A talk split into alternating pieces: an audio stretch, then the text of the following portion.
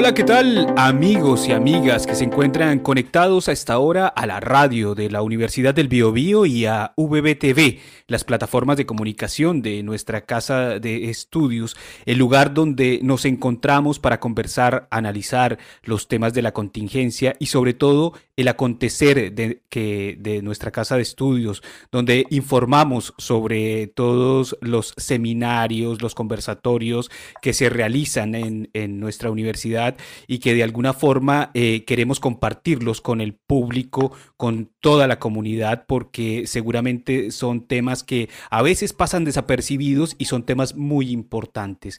Y el día de hoy eh, tengo a dos invitados muy especiales que ya los voy a presentar, pero los he, los he querido invitar porque el próximo, la próxima semana, el, precisamente el 9 de septiembre, el jueves, eh, se realizará un seminario denominado Sistema Garante de Derechos de la Niñez y la Juventud, fortaleciendo la red regional.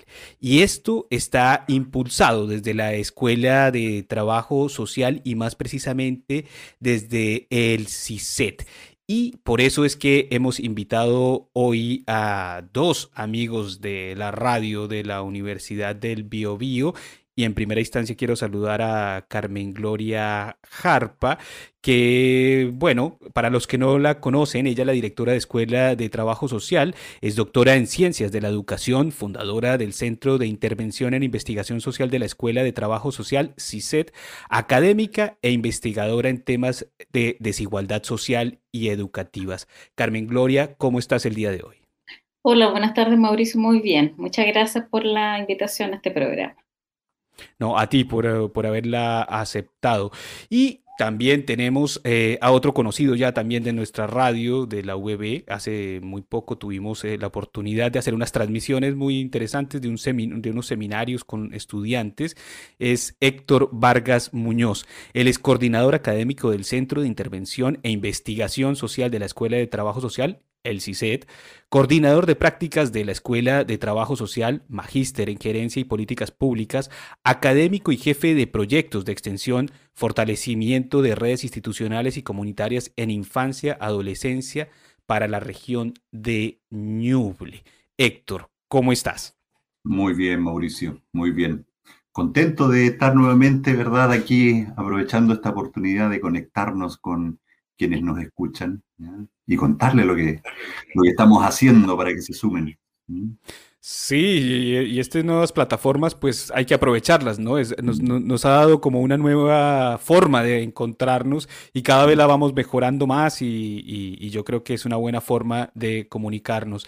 Y, empecemos primero conversando sobre, sobre ¿En qué, ¿En qué está la Escuela de Trabajo Social, Carmen Gloria? Porque vamos a hablar del seminario y obviamente la idea es que invitemos a este, a este seminario que obviamente tiene unos invitados eh, de primera línea y que y que, y que va a ser muy importante, pero empecemos por, por los temas eh, más generales, porque también voy a aprovechar para que Carmen Gloria nos cuente sobre en qué está la Escuela de Trabajo Social, cómo está la situación de, de, tus estudiantes y, y, cómo ha estado esa vinculación con el medio que para ustedes es tan importante.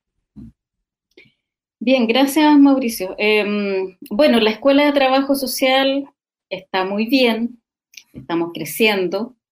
Este año eh, estamos cumpliendo 26 años de, desarrollo y, muy contentos con, los logros eh, que hemos conseguido, que es fruto de, un esfuerzo colectivo eh, entre profesores, estudiantes, egresados y también el estamento administrativo. Em, e, estamos eh, en una etapa muy importante, Mauricio, creo que, creo que es relevante decirlo. Em, en este momento estamos en plena acreditación, en la cuarta acreditación nacional y en la primera acreditación internacional. Por lo tanto, pronto tendremos una visita virtual, por supuesto, de los pares evaluadores para em, evaluar, ¿no es cierto?, la calidad de la formación que entregamos. Eh, decir que en la última acreditación tuvimos un muy buen resultado de seis años de acreditación que nos da todo el ánimo eh, para poder pensar en que nos va a ir muy bien también en esta oportunidad. Sí, eh, eh, me imagino que les va a ir súper bien, Carmen Gloria. Héctor, ¿cómo ha sido esta, esta época de pandemia? ¿Cómo ha sido para trabajo social, que el, donde el vínculo, la interacción personal es tan importante? ¿Cómo han llevado ustedes esta, este momento y cómo lo han recibido con los estudiantes? Mira, se ha extrañado, sin duda. ¿sí? Se ha extrañado, pero mm, si hay algo que tal vez nos caracteriza en términos disciplinares, tiene que ver también con nuestra capacidad de hacer frente a, las adversidades, digamos, ¿sí? Y en este caso, parte de nuestra función académica, ¿sí? Eh, que se hace habitualmente de cara a la gente, lo hemos reemplazado por este medio. tal vez al principio con algunas dificultades en términos de cómo resolver eh, el acceso, la conectividad, el uso, acostumbrarnos un poco a ese uso, pero eso no nos ha detenido, ¿ya? Eh, eh, tal vez nos ha fortalecido porque hemos aprendido otras herramientas, digamos, ¿ya? contarte, por ejemplo, y contarle a quienes nos escuchan que desde CISET, al contrario de haber paralizado nuestro quehacer, lo hemos reforzado ciertamente con eh, el equipo de estudiantes y el equipo académico desde sus propios espacios, utilizando plataformas, pero eh, ningún, absolutamente ningún aspecto de nuestro plan de trabajo se ha visto detenido. Em, recordarán quienes han estado más vinculados al quehacer que el año pasado, por ejemplo, en el marco de este mismo proyecto de extensión, em, solo como botón de muestra, realizamos eh, un par de, instancias de seminario que contaron con una amplísima convocatoria, es decir, tuvimos que abrirnos a transmitir por eh, YouTube o por otras vías, eh, puesto que los 300 canales de acceso, digamos, a la sesión Zoom fueron copados de inmediato. Y ahora, lo que les vamos a contar poquito, prontito, también tenemos una alta convocatoria. Entonces, eh, yo diría que desde cierto punto de vista, hemos, por un lado, mantenido nuestro quehacer, nuestro norte, nuestro horizonte allí, y hemos aprovechado estas instancias para ampliar la capacidad de convocatoria a quienes están desde sus propios domicilios. ¿ya? Por ejemplo, en estos, en estos encuentros, Contarte que, por ejemplo, en otra actividad que teníamos prevista para el año pasado, que fue un proceso formativo en gestión de redes, ¿ya? que estaba contemplado como de manera presencial, eh, estaba prevista la participación de 35 personas, ¿sí? presencialmente, y lo ampliamos bajo esta modalidad, participando más de 120 personas. ¿sí? Entonces, no, sin duda hemos eh, intensificado nuestra, nuestra labor, digamos, ¿ya? Y estamos contentos también por eso.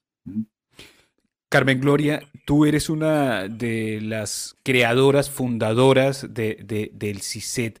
¿Cuáles son esos desafíos que, tú ves a, futuro, sobre todo eh, incorporando esto que sucedió, que yo creo que va a cambiar por completo ciertas dinámicas ¿no? de, la interacción que tenemos con, nuestra sociedad, del mismo trabajo social y también de alguna forma cómo se habrá incrementado ese, ese, esas problemáticas que hay que ir a trabajar con las familias, ¿no?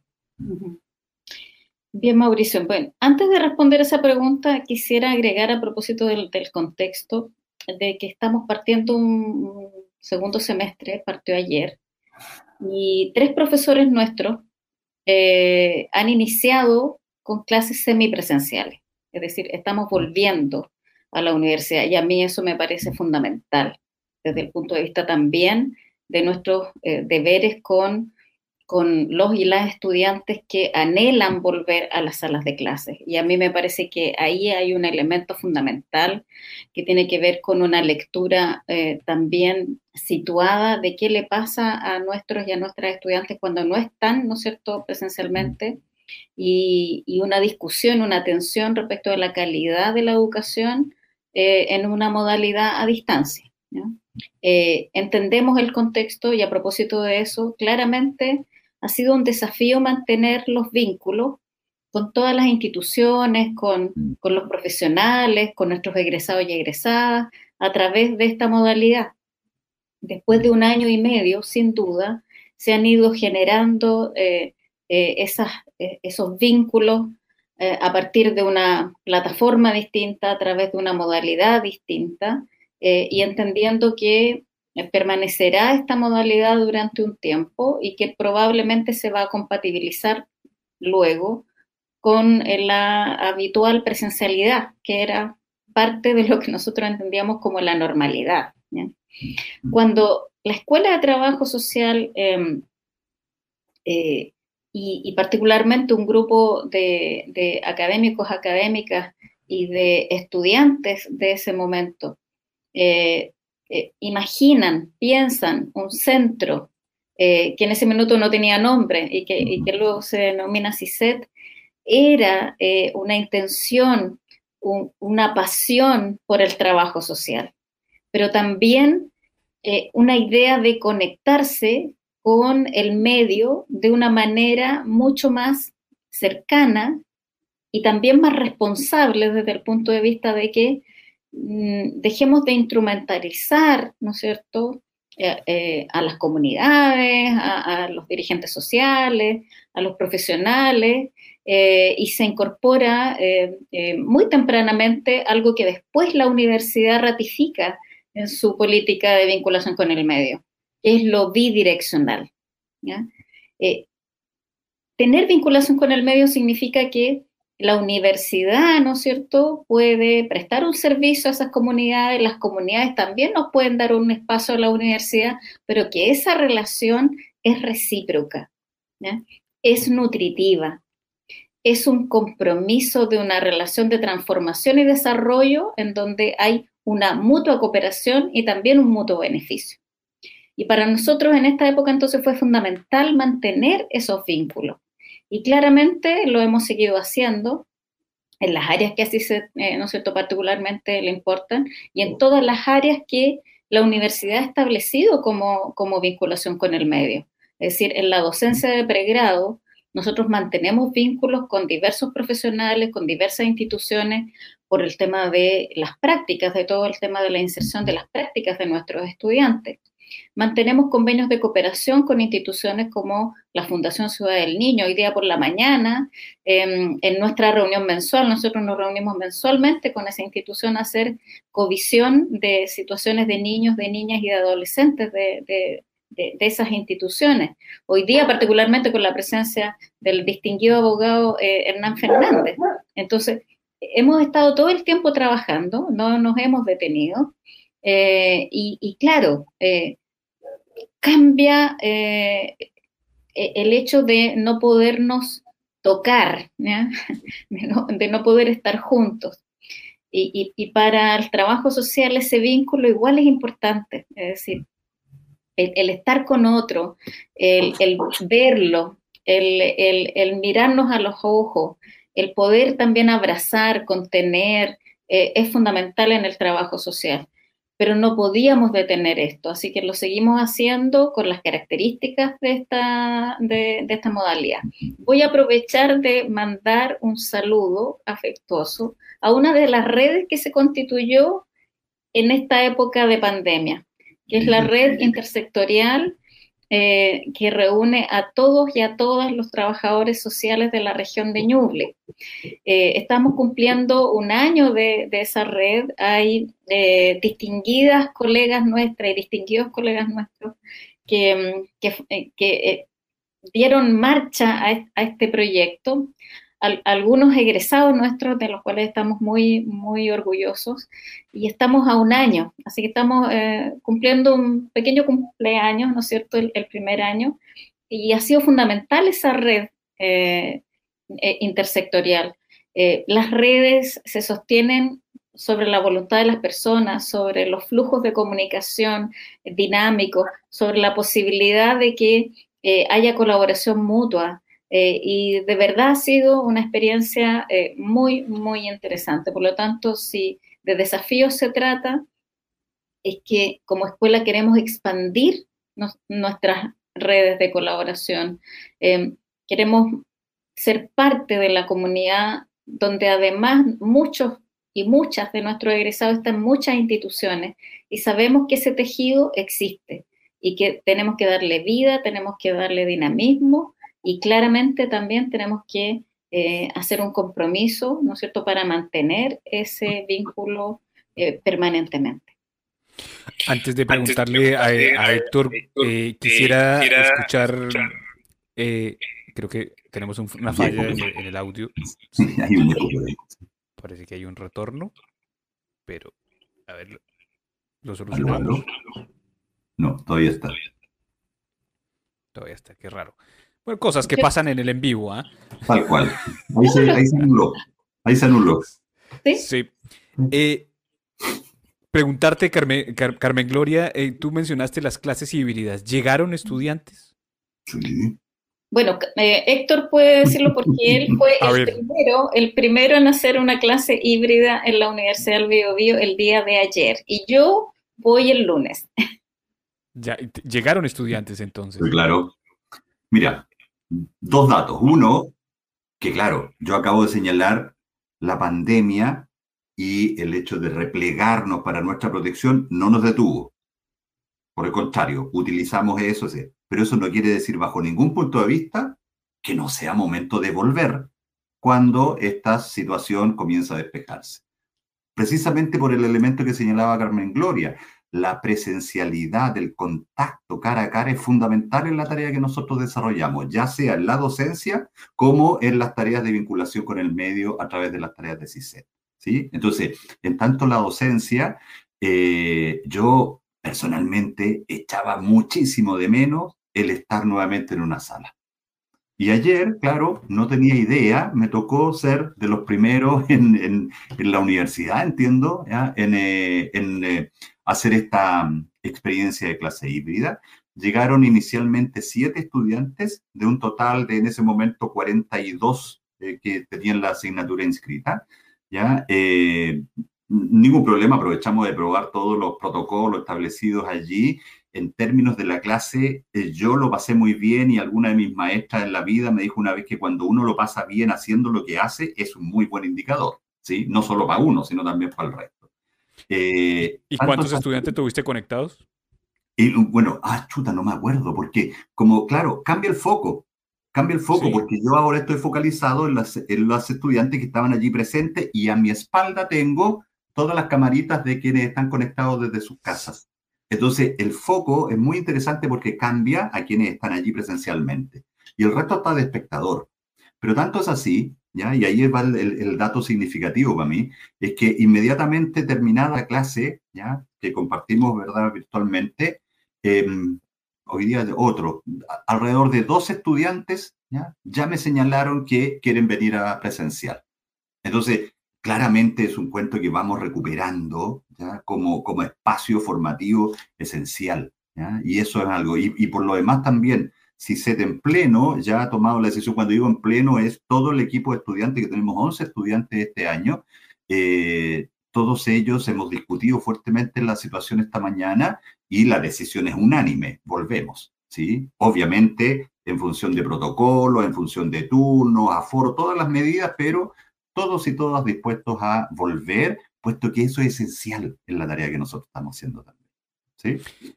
Perfecto. Eh, eh, bueno, ahora sí entremos en materia sobre el seminario que, que, nos convoca y que queremos invitar, que, que, esa es la idea de este programa, de invitar a las personas a que asistan a este seminario, Sistema Garante de Derechos de la Niñez y la Juventud y el Fortalecimiento de la Red Regional.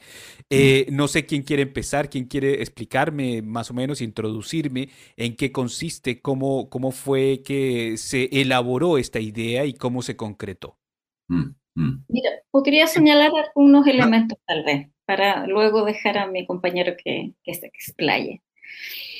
A ver, Tal vez lo, primero que me gustaría decir es que eh, de manera espontánea, eh, en el equipo de, académicos y académicas de la Escuela de Trabajo Social, siempre ha habido un interés muy fundamental por los niños, por las niñas y por los adolescentes. Em, parte también de mi historia profesional previa ha, tenido que ver con estos niños y, niñas y adolescentes. Eh, y ya hace unos no sé, puede que me equivoque, pero en un margen más o menos de cinco años, se han venido desarrollando tres eh, eh, proyectos de extensión, todos al hilo, que tienen que ver con el tema de infancia y adolescencia. Em, es, una, es una cuestión que no se puede eludir hoy en un Chile, em, país que está en pocos rankings, pero particularmente está en el ranking de la mayor desigualdad o de las mayores desigualdades del mundo. Y cuando hay un país que, está en ese registro, eh, muchas veces los que, a los que más toca, a los que más mm, impacta mm. esa desigualdad, es a los que tienen menos, y son los niños, las niñas y los adolescentes. Tenemos un problema grave hoy en Chile. Y hay que afrontarlo, y hay que afrontarlo con quienes, ¿no es cierto?, están en, la intervención directa, que son nuestros colegas, nuestras colegas, los psicólogos, los educadores, los, distintos profesionales que están en, esta instancia.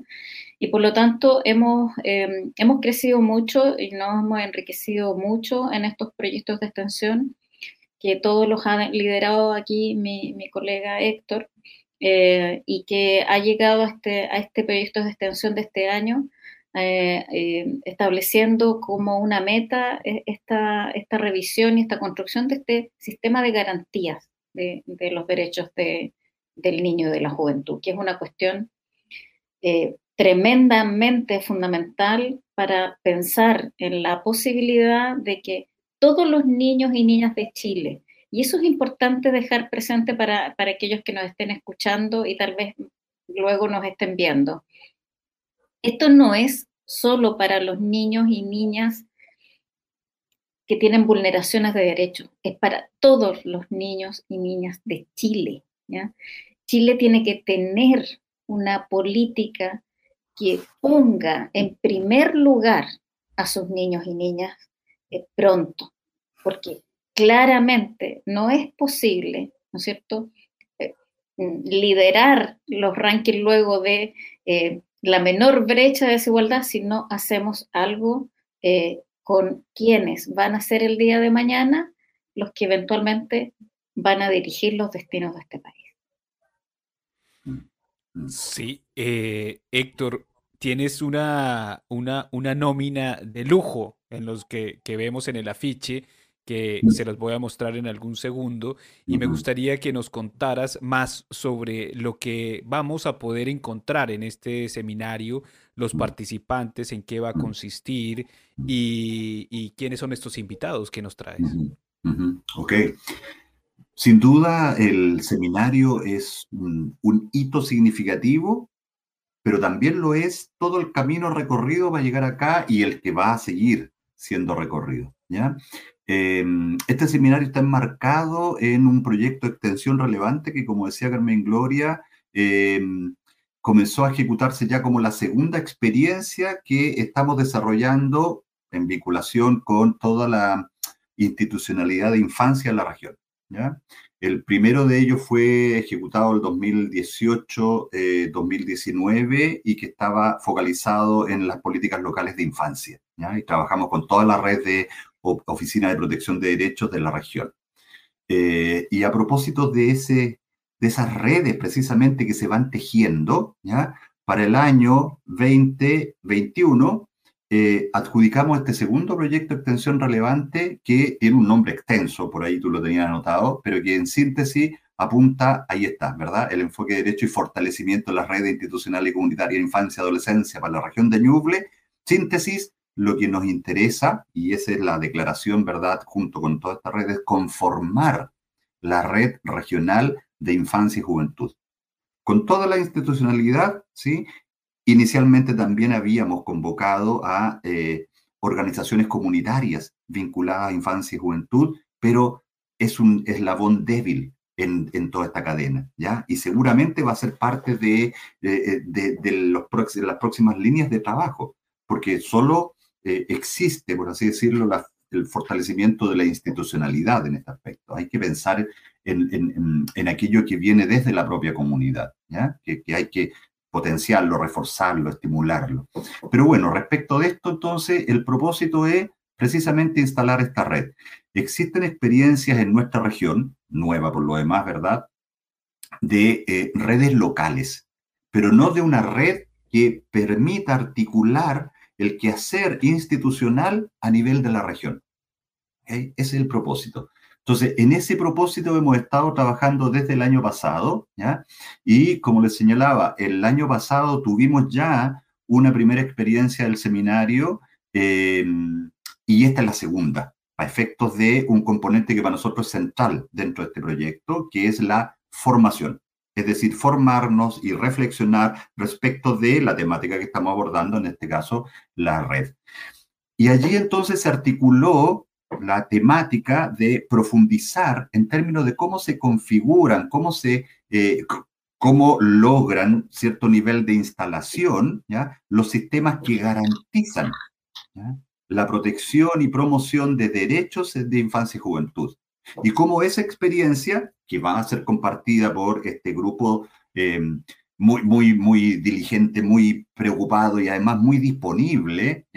Eh, va a ser aportado y cómo eso entonces lo aquilatamos para traducirlo en el fortalecimiento de nuestra propia red regional. ¿ya? Entonces, por eso decía que este es un hito significativo, pero que no acaba aquí. Eso es un tema importante para nosotros también en CICET. No es el propósito organizar seminarios y listo hay un trabajo largo. Lo que viene después de este seminario, por lo tanto, son insumos, ¿verdad? Para sentarse a trabajar con este equipo con el que hemos estado trabajando ya dos años y culminar con una propuesta de configuración de la red, considerando los aportes del seminario, otro seminario interno que tenemos con la Asociación Chilena Pro Naciones Unidas, ASHNU, que nos ha estado acompañando también en este proceso, ¿ya? Y por lo tanto, a fines de octubre tenemos ya la propuesta definitiva de funcionamiento de esa red para los próximos años. Sin el apoyo explícito de la universidad, porque nosotros tenemos que eh, particularmente eh, potenciar los espacios comunitarios institucionales, pero tampoco sin abandonar ese trabajo. Nosotros seguimos acompañándolos, pero como uno más de ese proceso y seguramente potenciando lo que nosotros sabemos hacer, que es vincular los procesos, disciplinarios y procesos profesionales a la tarea que ellos tienen entre manos. Carmen Gloria, me imagino que esto de centrarse en los niños es eh, a raíz de muchos años de experiencia trabajando con la sociedad y que te llevó o los llevó a ustedes a esa reflexión de que tenían que centrar los focos en, eso, en, ese, en esas personitas, ¿no? Mm. Que ahí era donde estaba que empezar el trabajo, ¿verdad? Sin duda. Em, bueno, yo, yo soy de las personas que cree que efectivamente los niños y las niñas del mundo son importantes, son todos los niños y niñas. Y en el mundo hay muchos niños y niñas que sufren, ¿ya? La guerra, el hambre, el desamparo, el abandono, el maltrato, el abuso, la explotación sexual.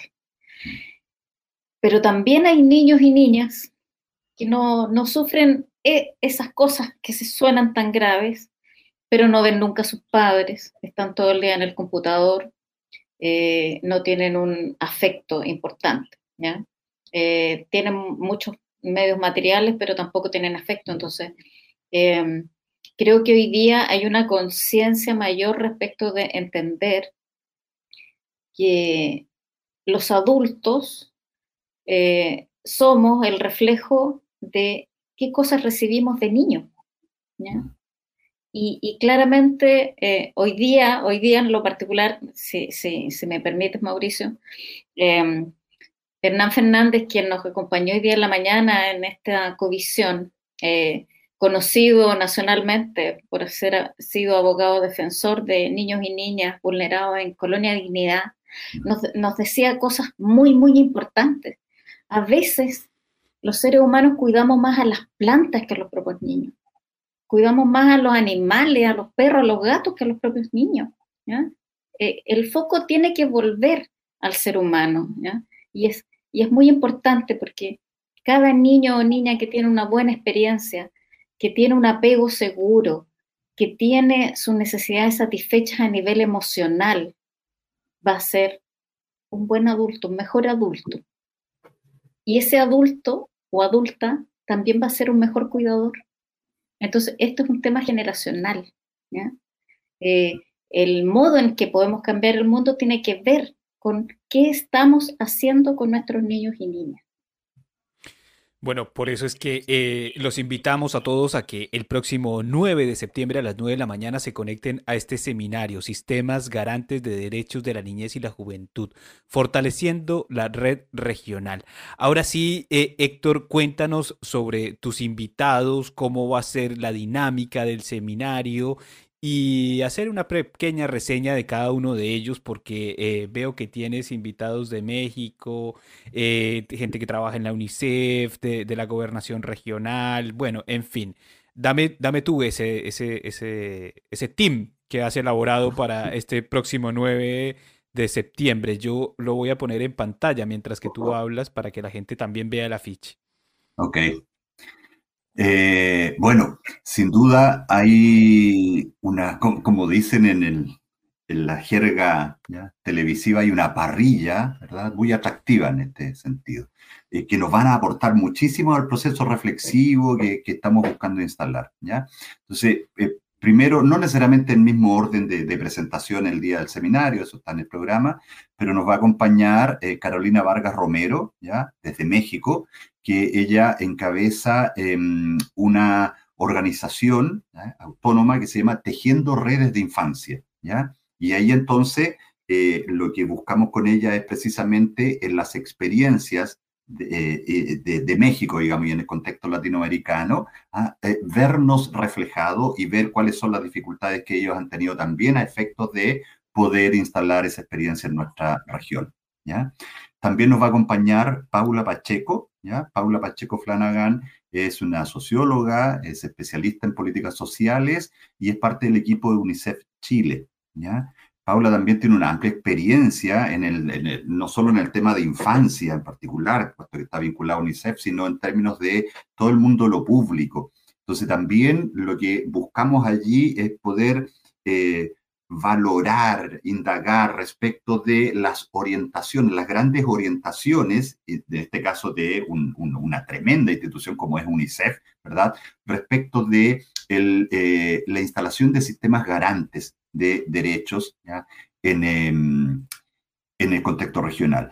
Hay unas experiencias que nos interesan en particular de UNICEF que la han estado trabajando en, Latinoamérica y en alguna comuna por aquí en, Chile respecto de la instalación de sistemas locales. ¿ya? Entonces, allí también queremos indagar a ver cómo esa experiencia la podemos eh, aquilatar, como decía hace un rato, para nuestra propia región. También me voy a saltar aquí, nos acompaña Juan Pablo Venegas, ¿sí? que es eh, parte del equipo de una organización autónoma que se llama el Bloque por la Infancia. Y al mismo tiempo también trabaja en otra institución con una amplia experiencia en infancia que es World Vision. ¿ya? Entonces Juan Pablo también eh, nos va a compartir allí eh, experiencias ya más locales en el contexto de nuestro país, respecto a espacios de participación y la implementación que han desarrollado eh, con infancia y, juventud. Luego Jorge Martínez, que eh, también es parte del bloque por la infancia y él ha estado a cargo eh, de, la línea de estudio de Fundación Mi Casa, es decir, fuertemente vinculado al área de infancia, que nos va a plantear también desde la perspectiva de su experiencia lo que ha ocurrido con espacios de, eh, eh, de garantías de derecho para infancia y juventud y principalmente también algunos espacios, algunas experiencias vinculadas a participación. ¿ya? Eh, y finalmente, lo dejo para, el final, aun cuando no está en el final, un elemento que nos parece central también y que lo hemos gestionado como parte de eh, esta iniciativa del, proyecto global, digamos, del, proyecto de instalación de la red de infancia Ñuble, tiene que ver precisamente con el gobierno regional, ¿ya? Para nosotros, y, así lo hicimos saber en una reunión que sostuvimos hace poco con el gobernador, ¿ya? Em, eh, es la importancia de que el gobierno regional se haga parte precisamente, cosa que no había ocurrido hasta el momento, de eh, la configuración, eh, el, soporte y la orientación de la instancia de la red. ¿ya? de tal manera que cuando la universidad, desde el trabajo que está haciendo CICET, comience a retirarse, sea precisamente gobierno regional quien establece las articulaciones y las orientaciones para su proyección.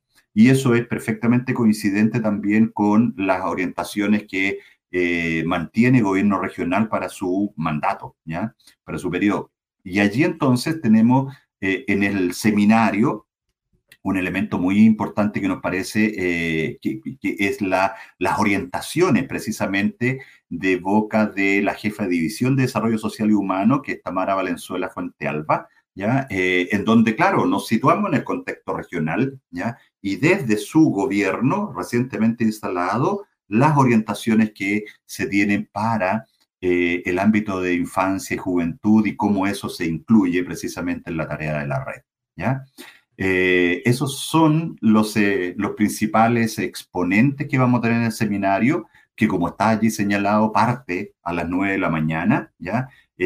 Pero se extiende durante todo el día, es decir, tenemos un receso allí a la hora de almuerzo, digamos, ¿ya? pero retomamos después en la tarde, eh, dada precisamente la, la, extensión que tenemos de, de participantes. ¿Mm? O sea, van va a haber posibilidad también de preguntas, me imagino. Y claro, sí, sí, sí, sí. De, haber interacción. Eso es fundamental, sí, sí, eso es fundamental. Bueno, tal vez señalar sí, eh, que hay una preinscripción que se hace a través de un, eh, un link ya que está en el afiche, el código QR, allí lo, lo, lo, lo pinchan, digamos, y eh, acceden a la preinscripción, que es un formulario en Google. Eh, ¿Por qué preinscripción? Porque, eh, como señalábamos, tenemos bajo la modalidad, que es una, una sala Zoom, ¿ya? Tenemos solo 300 cupos, ¿ya? para poder hacer esto interactivo. Si no, tendría que ser solo un seminario a distancia que no hay interacción entre los participantes y no es nuestro propósito. Entonces, en algún momento necesitaremos priorizar cuáles son los 300 cupos que van a acceder a la sala. Y si tenemos más inscritos, la transmisión es a través de, streaming, ¿ya? De, básicamente de YouTube, del canal de YouTube de, la Asociación de Universidades de Reuna. Perfecto. Entonces nosotros vamos a dejar también el código QR aquí con este producto audiovisual. Vamos a dejar el afiche también con su código QR para las personas que están interesadas. Ya saben, el próximo jueves, el 9 de septiembre, a, la, a partir de las 9 de la mañana. Pero hay que hacer una prescripción. Eh, una invitación final, Carmen Gloria, ¿alguna reflexión final de que quieras dar? Bueno, que quedan todos invitados e invitadas a este seminario para que recordemos siempre que fuimos niños primero que nada. Eh, el adulto tiende a, olvidar esa etapa infantil em, y, claramente es, muy importante em, eh, poder invitarlos. Eh, no son palabras mías, las, voy a ocupar porque me parecen muy importantes. nuestro amigo Hernán Fernández hoy día por la mañana nos decía esto, evaluar para proteger, proteger para evaluar proteger oportunamente, evaluar y proteger sin dañar y proteger para el bienestar. Excelente. Eh, Héctor, ¿quieres terminar con alguna, alguna invitación o, una, o un cierre? Solo decirles que esto nos hace sentido cuando a ustedes les hace sentido. Ese es nuestro propósito. En la medida, eh, hay, yo no veo mucha tele, pero sí me he conectado a propósito de algo que una vez me sugirió Carmen Gloria, de un, programa que se llama New Amsterdam, ¿sí? donde el director de un hospital eh, tiene una frase, ¿en qué ayudo? ¿Sí? ¿En qué ayudo? Díganme, ¿en qué ayudo? Eso para mí es un tema central. Desde CICET, ¿ya? esa es nuestra oferta permanente, ¿en qué ayudo? Si a ustedes les hace sentido, a nosotros también. Así que vamos, aprovechemos esa experiencia y les esperamos allí. Y un montón de otras cosas que tenemos también. Bueno, nosotros también, ¿en qué podemos ayudar? También vamos a ayudar en la difusión, si les parece. Entonces, eh, les quiero agradecer, se nos pasó el tiempo volando, por eso creo que deberían ustedes empezar a impulsar un programa de televisión desarrollado por el CISET, porque hay muchos temas que conversar y agradecerles de verdad este espacio, este, este momento para conversarnos sobre estos temas tan importantes de la niñez, lo que hace nuestra Escuela de Trabajo Social y este importante seminario que tenemos eh, la próxima semana a quienes dejamos invitados a todos nuestros oyentes, televidentes, cibernautas y todas las nuevas tendencias que tenemos ahora en las redes sociales. Así que muchísimas gracias, Carmen Gloria. A ti. Y nos vemos en una próxima oportunidad. Ojalá. Y gracias a ti también, Héctor. Sin duda nos volvemos a ver. Tenemos que contarles después de la Escuela de Derechos. Ahí lo dejo. Ahí, ahí lo dejamos, ahí lo dejamos, claro. Muy bien. A todos ustedes eh, los dejamos a que sigan conectados aquí en la radio de la Universidad del Biobío, a que nos sigan en las redes sociales, a que compartan este programa y que nos ayuden a difundir eh, este importante tema que seguramente ayudará a muchas personas. Así que muchísimas gracias por acompañarnos y hasta la próxima.